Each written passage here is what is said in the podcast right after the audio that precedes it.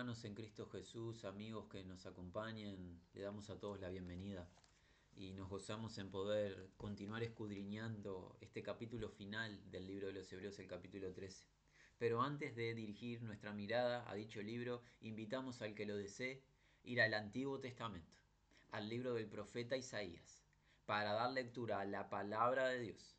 Dice así, capítulo 44 de Isaías, a partir del versículo 21. Acuérdate de estas cosas, oh Jacob e Israel, porque mi siervo eres. Yo te formé, siervo mío eres tú. Israel, no me olvides. Yo deshice como una nube tus rebeliones y como niebla tus pecados. Vuélvete a mí, porque yo te redimí. Cantad loores, oh cielos, porque Jehová lo hizo. Gritad con júbilo, profundidades de la tierra. Prorrumpid montes en alabanza, bosque y todo árbol que en él está, porque Jehová redimió a Jacob y en Israel será glorificado. Así dice Jehová tu redentor, que te formó desde el vientre. Yo Jehová que lo hago todo, que extiendo solo los cielos y que extiendo la tierra por mí mismo, que deshago las señales de los adivinos y enloquezco a los agoreros, que hago volver atrás a los sabios y desvanezco su sabiduría yo, el que despierta la palabra de su siervo y cumple el consejo de sus mensajeros, que dice a Jerusalén, serás habitada, y a las ciudades de Judá reconstruidas serán, y sus ruinas reedificaré. Que dice a las profundidades secaos, y tus ríos haré secar. Que dice, de Ciro es mi pastor, y cumplirá todo lo que yo quiero. Al decir a Jerusalén, serás edificada, y al templo será fundado es tiempo que nos volvamos al Señor. Él es nuestro formador, Él es nuestro salvador. No debemos olvidar a Dios, Israel y nosotros gentiles. No debe ser Dios olvidado. Solo en Él hay salvación. Él es quien perdona nuestras iniquidades, Él es quien sana nuestras dolencias, Él es el único Salvador. Toda carne mire al Señor. Mirando al Señor, habrá salvación. He aquí el Dios vuestro, dice la Escritura. A Él hay que contemplar. Volvámonos hoy arrepentidos confiando en Él. Gocémonos en el Señor y dejemos de confiar en lo que nuestros ojos ven en esta tierra pasajera. Ahora sí, invitamos al que lo desee a ir al libro de los Hebreos, en el capítulo número 13, para dar lectura a la palabra de Dios. Vamos a leer a partir del versículo 7 Vamos a leer hasta el versículo 11, veremos el tiempo que tenemos, el cual es breve, a ver hasta dónde podemos avanzar. En un principio leemos capítulo 13 del libro de los Hebreos, versículos 7 al 11. Acordaos de vuestros pastores, que os hablaron la palabra de Dios, considerad cuál haya sido el resultado de su conducta e imitad su fe. Jesucristo es el mismo ayer y hoy y por los siglos. No os dejéis llevar de doctrinas diversas y extrañas, porque buena cosa es afirmar el corazón con la gracia, no con viandas que nunca aprovecharon a los que se han ocupado de ellas. Tenemos un altar del cual no tienen derecho de comer los que sirven al tabernáculo, porque los cuerpos de aquellos animales cuya sangre a causa del pecado es introducida en el santuario por el sumo sacerdote son quemados fuera del campamento. Agreguemos versículos 12 al 15. Por lo cual, también Jesús, para santificar al pueblo mediante su propia sangre, padeció fuera de la puerta. Salgamos pues a él, fuera del campamento, llevando su vituperio, porque no tenemos aquí ciudad permanente, sino que buscamos la porvenir. Así que ofrezcamos siempre a Dios, por medio de él, sacrificio de alabanza, es decir, fruto de labios que confiesan su nombre. Y hasta aquí vamos a dar lectura a la palabra de Dios. Es más que probable que no podamos cubrir a modo de comentario todos los versículos que hemos leído, pero es importante siempre tener un contexto lo más amplio posible de qué se nos está enseñando. Seguirá, continuará la semana entrante. Vamos, si Dios lo permite, a tener tiempo para escudriñar y profundizar un poco más. Previamente habíamos considerado en este libro de los Hebreos los 12 capítulos previos como el fundamento irrefutable de una fe sana en el Señor Jesús. todo lo que se nos enseñó son pruebas irrevocables de que Jesús es el apuntado por Dios para salvación, para una salvación garantizada, para una salvación eterna. Pues a través de un solo sacrificio Cristo Jesús hizo perfecto para siempre a los santificados. Los doce capítulos toman las verdades del Antiguo Testamento y nos demuestran cómo todo se aplica y se cumple en Cristo Jesús para que nuestra mirada espiritual apunte hacia Él. El capítulo 13, como lo vimos anteriormente, consta de 12 imperativos o de 12 órdenes para qué? Vivir acorde a la salvación recibida. Aquellos que hayan recibido la salvación por la fe que es en Cristo Jesús, aquellos que hayan sido regenerados, que hayan nacido de nuevo por creer al Evangelio, son llamados a vivir los días que restan en este peregrinar en la tierra, vivir de una manera agradable a Dios. No que sean salvos por cómo viven, sino que fueron salvos por la gracia de Dios y ahora viven acorde a dicha salvación. El capítulo 3 es un breve resumen de cómo vivir. No son las únicas indicaciones en el Consejo de Dios, todo el resto de la revelación de Dios, el resto de los libros tienen indicaciones, órdenes de Dios, pero aquí hay un breve resumen de qué Dios quiere de nuestras vidas. ¿Qué vimos en los primeros seis versículos? Un claro llamado al amor de Dios que es el cumplimiento de la ley. Ese amor que debe permanecer, que ya fue dado a nuestros corazones por el Espíritu Santo con el cual fuimos sellados, ese amor a experimentar, a practicar con hospitalidad, con el servicio, con la identificación en los padecimientos, con el tratar, con el sacrificarnos por hermanos y hermanas, ese amor que se manifiesta en el matrimonio, elevando el matrimonio en un matrimonio honesto, puro, modesto, en un matrimonio fiel al Señor, delante del Señor. ¿Y qué más vimos? Ese amor a Dios y no a las cosas pasajeras desechando, rechazando todo deseo de apilar, de acumular, de tener, sino teniendo satisfacción y contentamiento con la situación actual, sabiendo que el amor de Dios cubre toda ausencia o toda carencia. Cualquiera sea la situación, mirar al Señor y en Él deleitarse y no ocuparnos en las cosas que van a perdición. Ese amor nos promete de parte de Dios el no abandonarnos, el no desertarnos pues Dios no es un desertor. Dios no es el Dios que olvide y que deje rezagado a su pueblo. Es el protector, es el Padre bueno, es fiel, es misericordioso, es compasivo y es amor. Y este Dios de amor nunca abandonará a aquellos que han ingresado a su pacto. Tú estás en el pacto de Dios si has creído en, Cristo Jesús, el sellador de dicho pacto con su sangre inocente derramada. A ti no te va a abandonar ni te va a dejar atrás olvidado. Por ende, este es un llamado claro al amor en Cristo Jesús. Ahora, en el versículo número 7 encontramos una indicación más. ¿Cuál es? Recuerden. Así comienza de manera literal el versículo 7. Recuerden, recuerden que aquellos guiándos. La primera palabra que encontramos, esta idea de recordar es traer a memoria, es también la idea de prestar atención a algo. ¿Prestar atención a quiénes? aquellos que nos guían.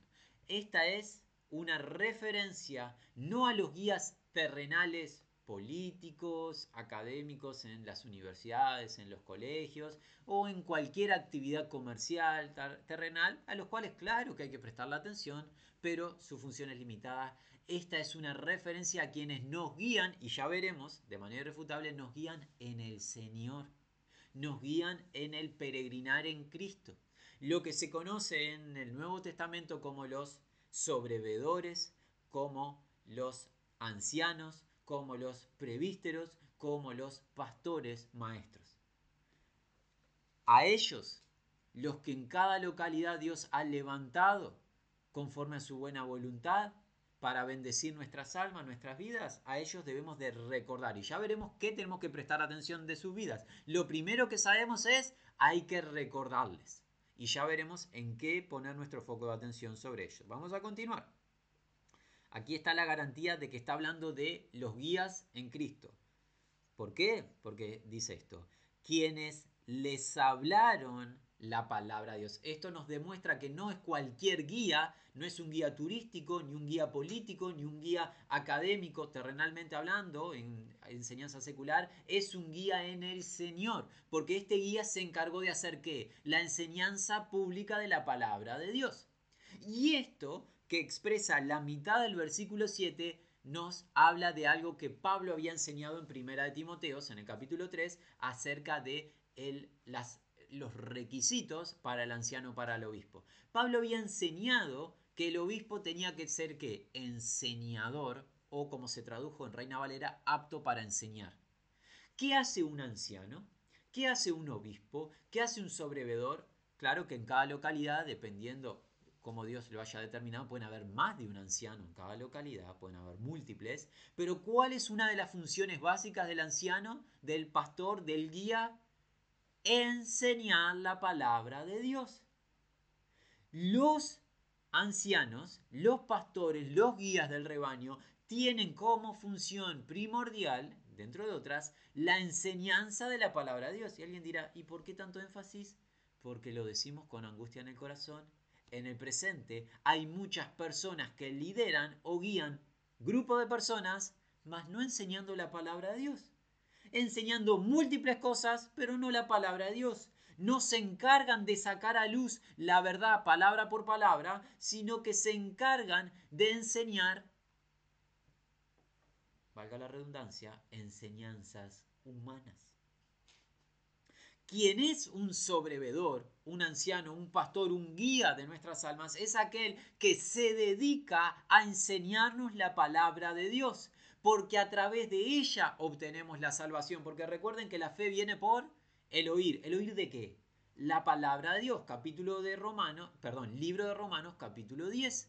Si la salvación es por gracia a través de la fe y la fe viene por el oír la palabra de Dios, lo que necesito para ser salvo es oír la palabra. Y necesito alguien que me enseñe la palabra, un anciano, un pastor, que nos enseñe claramente, esto está todo englobado en lo que el apóstol Juan nos contó en su carta que quien nos revelará la palabra es el Espíritu Santo, la unción que nos enseña todas las cosas. Pero esa unción que nos revela nuestro interior nos va a revelar claramente lo que se está enseñando públicamente en la congregación, en cada localidad.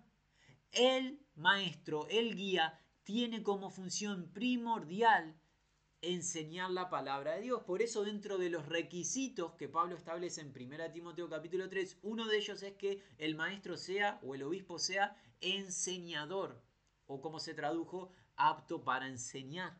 Si no nos enseña la palabra de Dios, no importa qué carisma tenga, no importa la simpatía, la elocuencia o la fama del individuo o el éxito terrenal que tenga, no está guiándonos en el Señor podrá saber mucho humanamente hablando, pero si no se enseña la palabra de Dios, no es un guía en el Señor.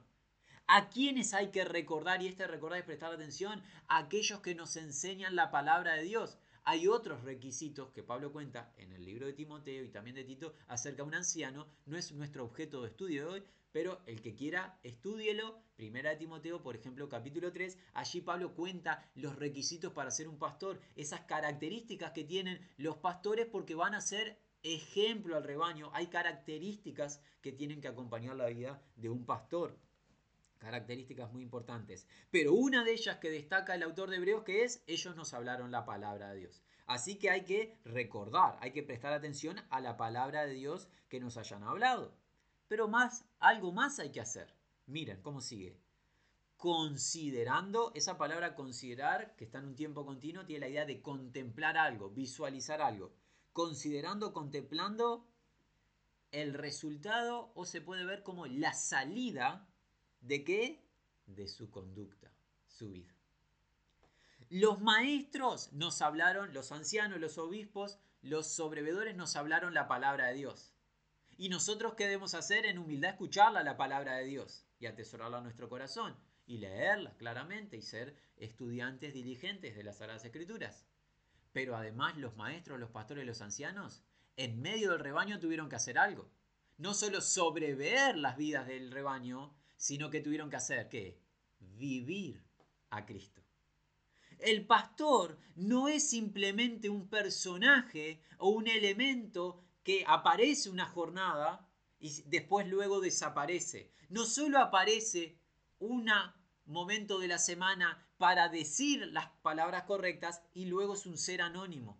No, el pastor, el obispo, el anciano es una oveja dentro del rebaño con función de ser ejemplo, de ser guía, pero él mismo debe ser un imitador de Cristo Jesús y debe de ser considerada su conducta, no a modo de acusarle o de procurar investigarle de nuestra parte, pero sí a modo de ver cómo el poder de Cristo descansa en una vida que está siendo transformada y nosotros, los que escuchamos la enseñanza de los pastores, nosotros también poder ver el poder de Cristo en él, en ese pastor o en esos ancianos y que sea aplicado también a nuestras vidas. No es bueno, no es agradable que el pastor nunca esté en medio del rebaño. El pastor debe estar en medio del rebaño. Esa es su función. Y las ovejas deben de conocer al pastor. Recuerden, el principal pastor, el príncipe de los pastores, Jesús dijo eso. Mis ovejas, ¿qué hacen? Oyen mi voz, me siguen y ¿qué hace el Señor? Yo las conozco. El pastor primordial y el príncipe de los pastores conoce a las ovejas y las ovejas le conocen al pastor. Conocen la voz del pastor, detectan quién es el pastor.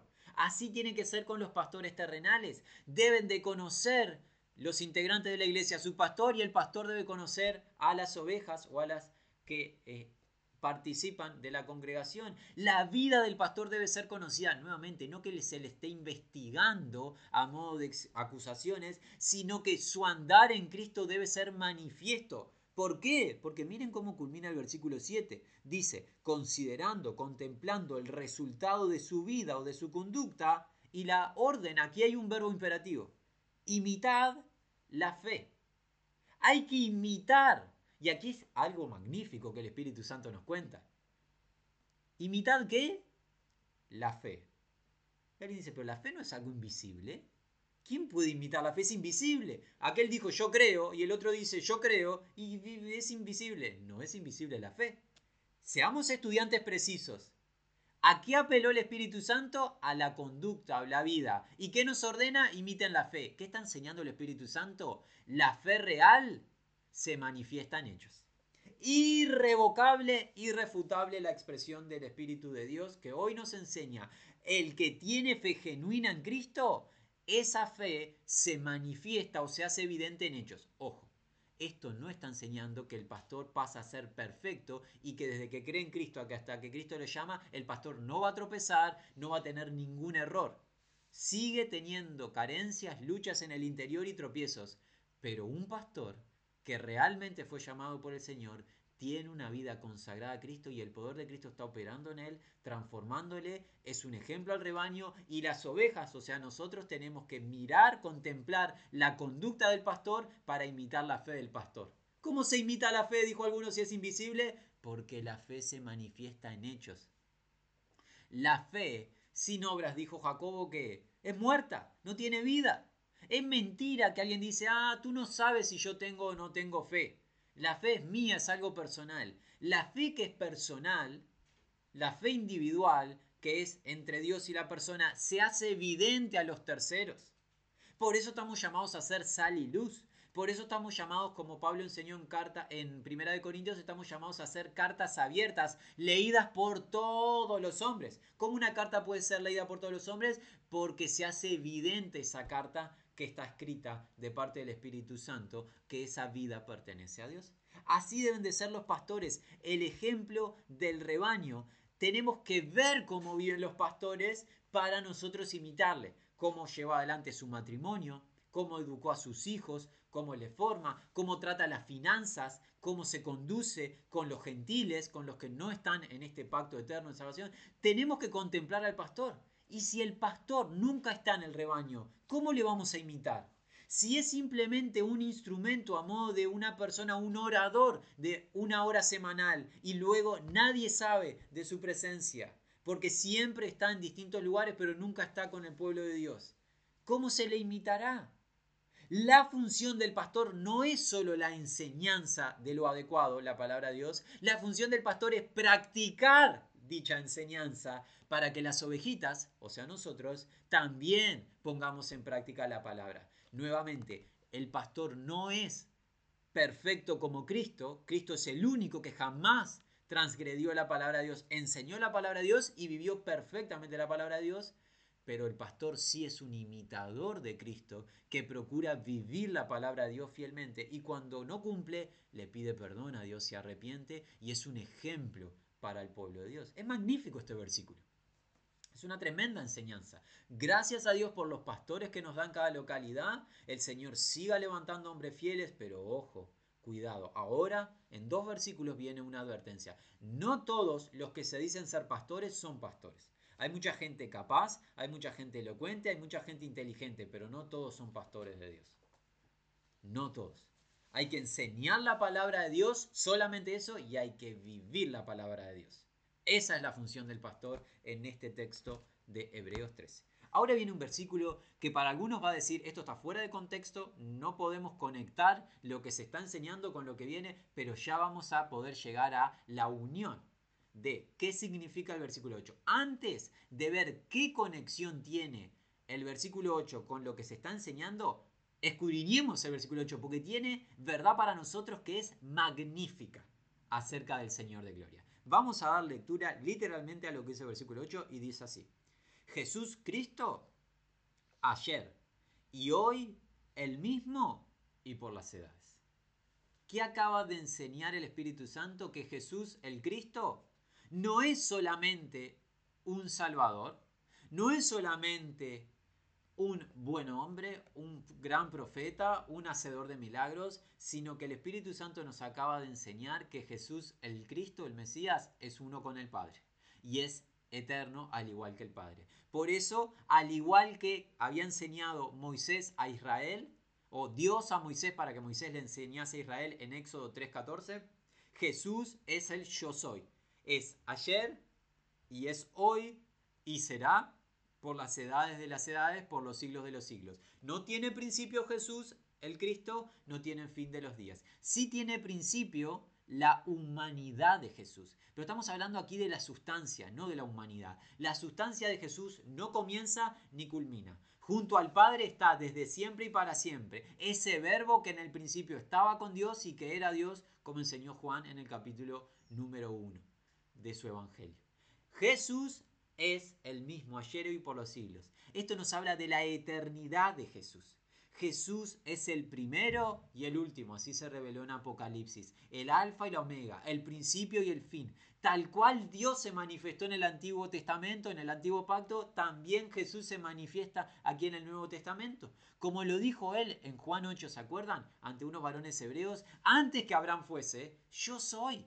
Y esa expresión de yo soy es soy el que soy, el eterno. Jesús es eterno, al igual que el Padre es Dios inmortal, Dios eterno, Dios inmutable. Y aquí está la clave para conectar lo que es Jesús con lo que se está enseñando, que parece como que salió de contexto el versículo 8, porque eran indicaciones prácticas y viene una expresión teológica de Jesús extraordinaria. ¿Pero qué tiene que ver con la práctica?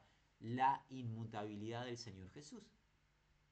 Si Jesús, y lo es, el mismo, desde el principio y hasta el fin, Jesús no varía en el medio, porque es un ser inmutable. Por eso se dice, Jesús es el mismo ayer y hoy por los siglos. Jacobo en su carta nos enseñó que en Dios no hay variación, no hay sombra, no hay variación, no hay viento que le conmueva, porque es un ser inmutable, es el mismo, su sustancia no varía.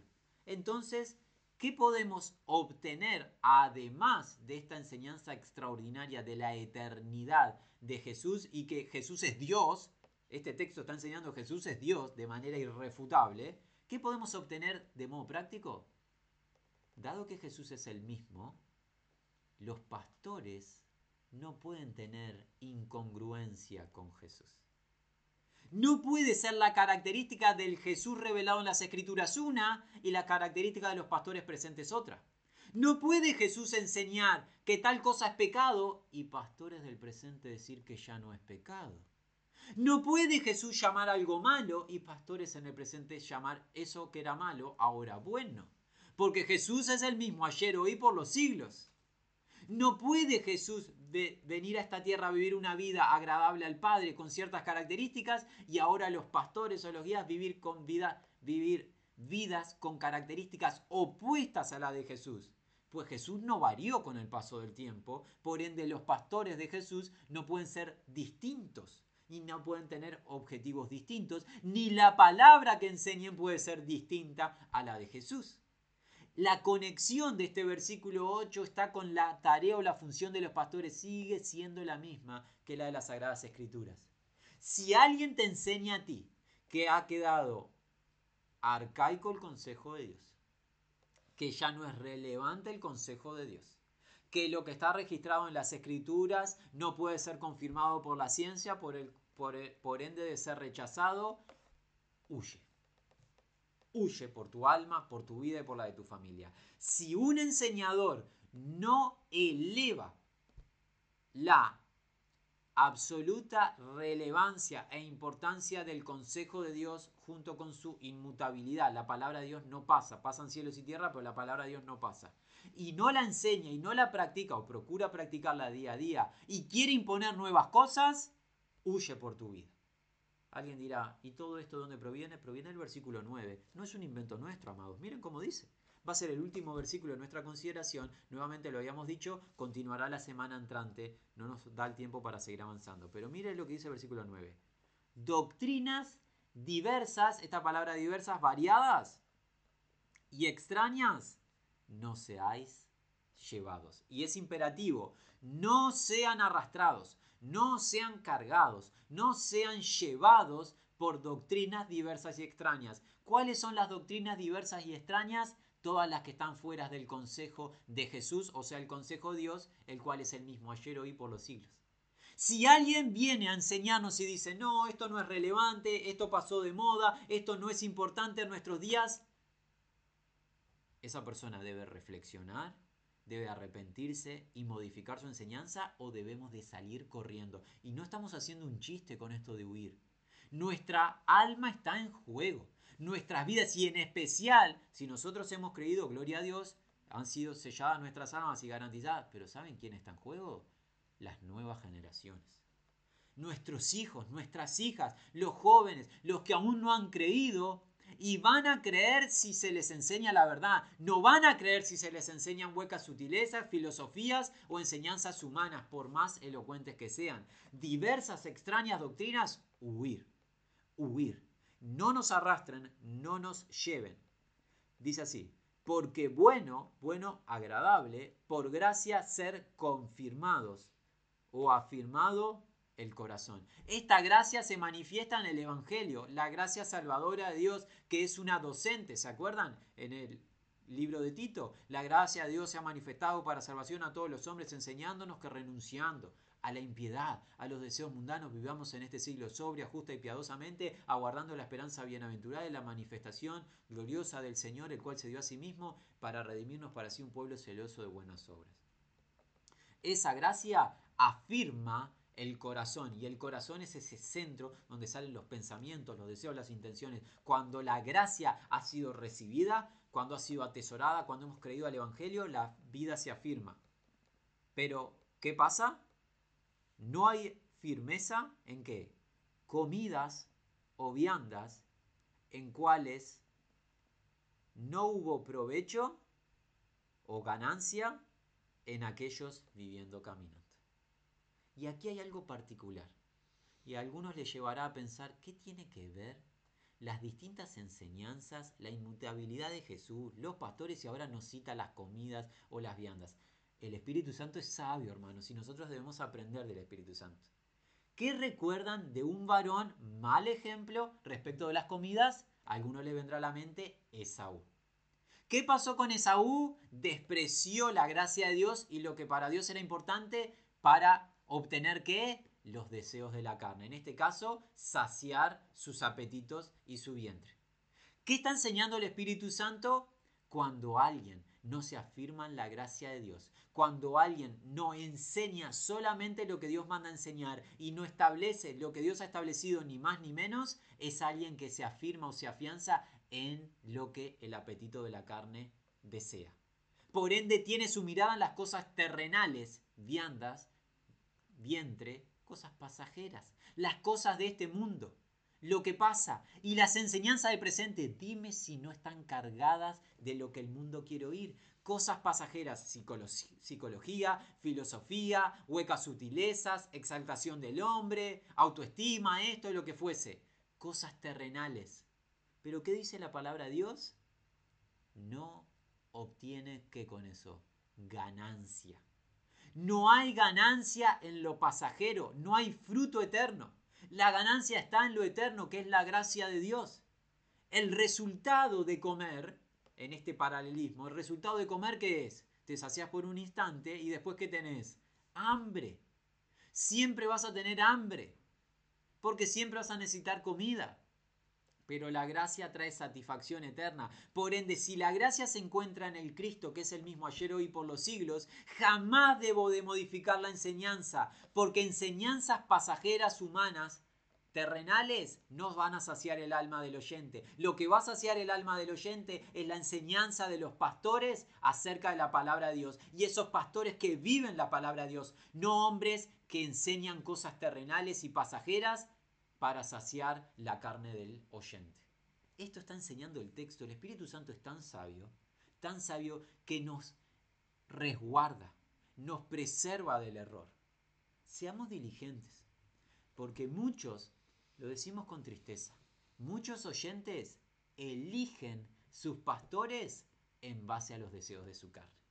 Empiezan a contemplar como si fuese un catálogo de pastores como si estuviesen en oferta a los pastores y uno va a obtener o adquirir un producto, así muchos obtienen a los pastores, a veces a través de internet o van eh, participando y dirigiéndose a muchas congregaciones hasta que hasta que encuentran un pastor que satisface sus deseos, sea que el pastor sea estéticamente agradable, sea que sea elocuente en su expresión, sea popular, sea exitoso en algún aspecto eh, terrenal o incluso algunos buscan sea que el pastor tenga conexiones políticas y esté involucrado en la política del Estado, del gobierno.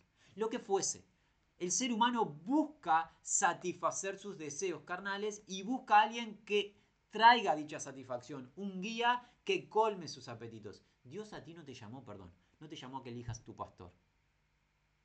No nos llamó a elegir a los pastores. ¿Qué nos llamó? Donde hemos nacido, en cada localidad, no importa que sea, congregarnos con el pueblo de Dios y recibir la enseñanza de los pastores, de los ancianos múltiples que Dios nos haya dado. No hay un solo versículo que nos llame a elegir los pastores en base a qué deseamos.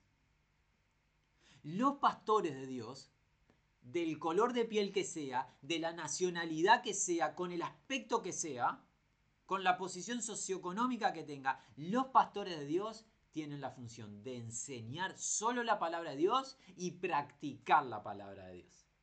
Y Jesús no cambia. Es la misma palabra y son las mismas prácticas. La misma que practicó Juan, Pedro, Jacobo y los apóstoles. Es la misma palabra porque es el mismo Señor. El mismo ayer, hoy, por los siglos. No recibimos pastores en ninguna localidad que sean, que traigan nuevas enseñanzas y nuevas prácticas. A ellos debemos de qué?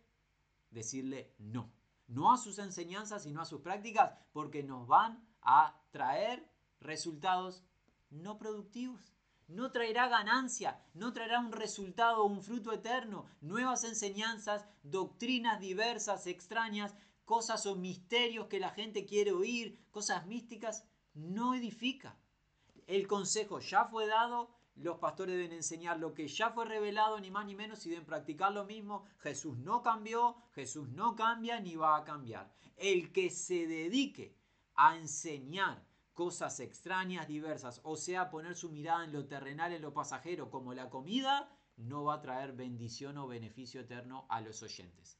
Experimentemos la gracia de Dios, afirmemos nuestro corazón en la gracia de Dios, escuchemos la verdad, Practiquemos la verdad imitando a los pastores que Dios nos haya dado.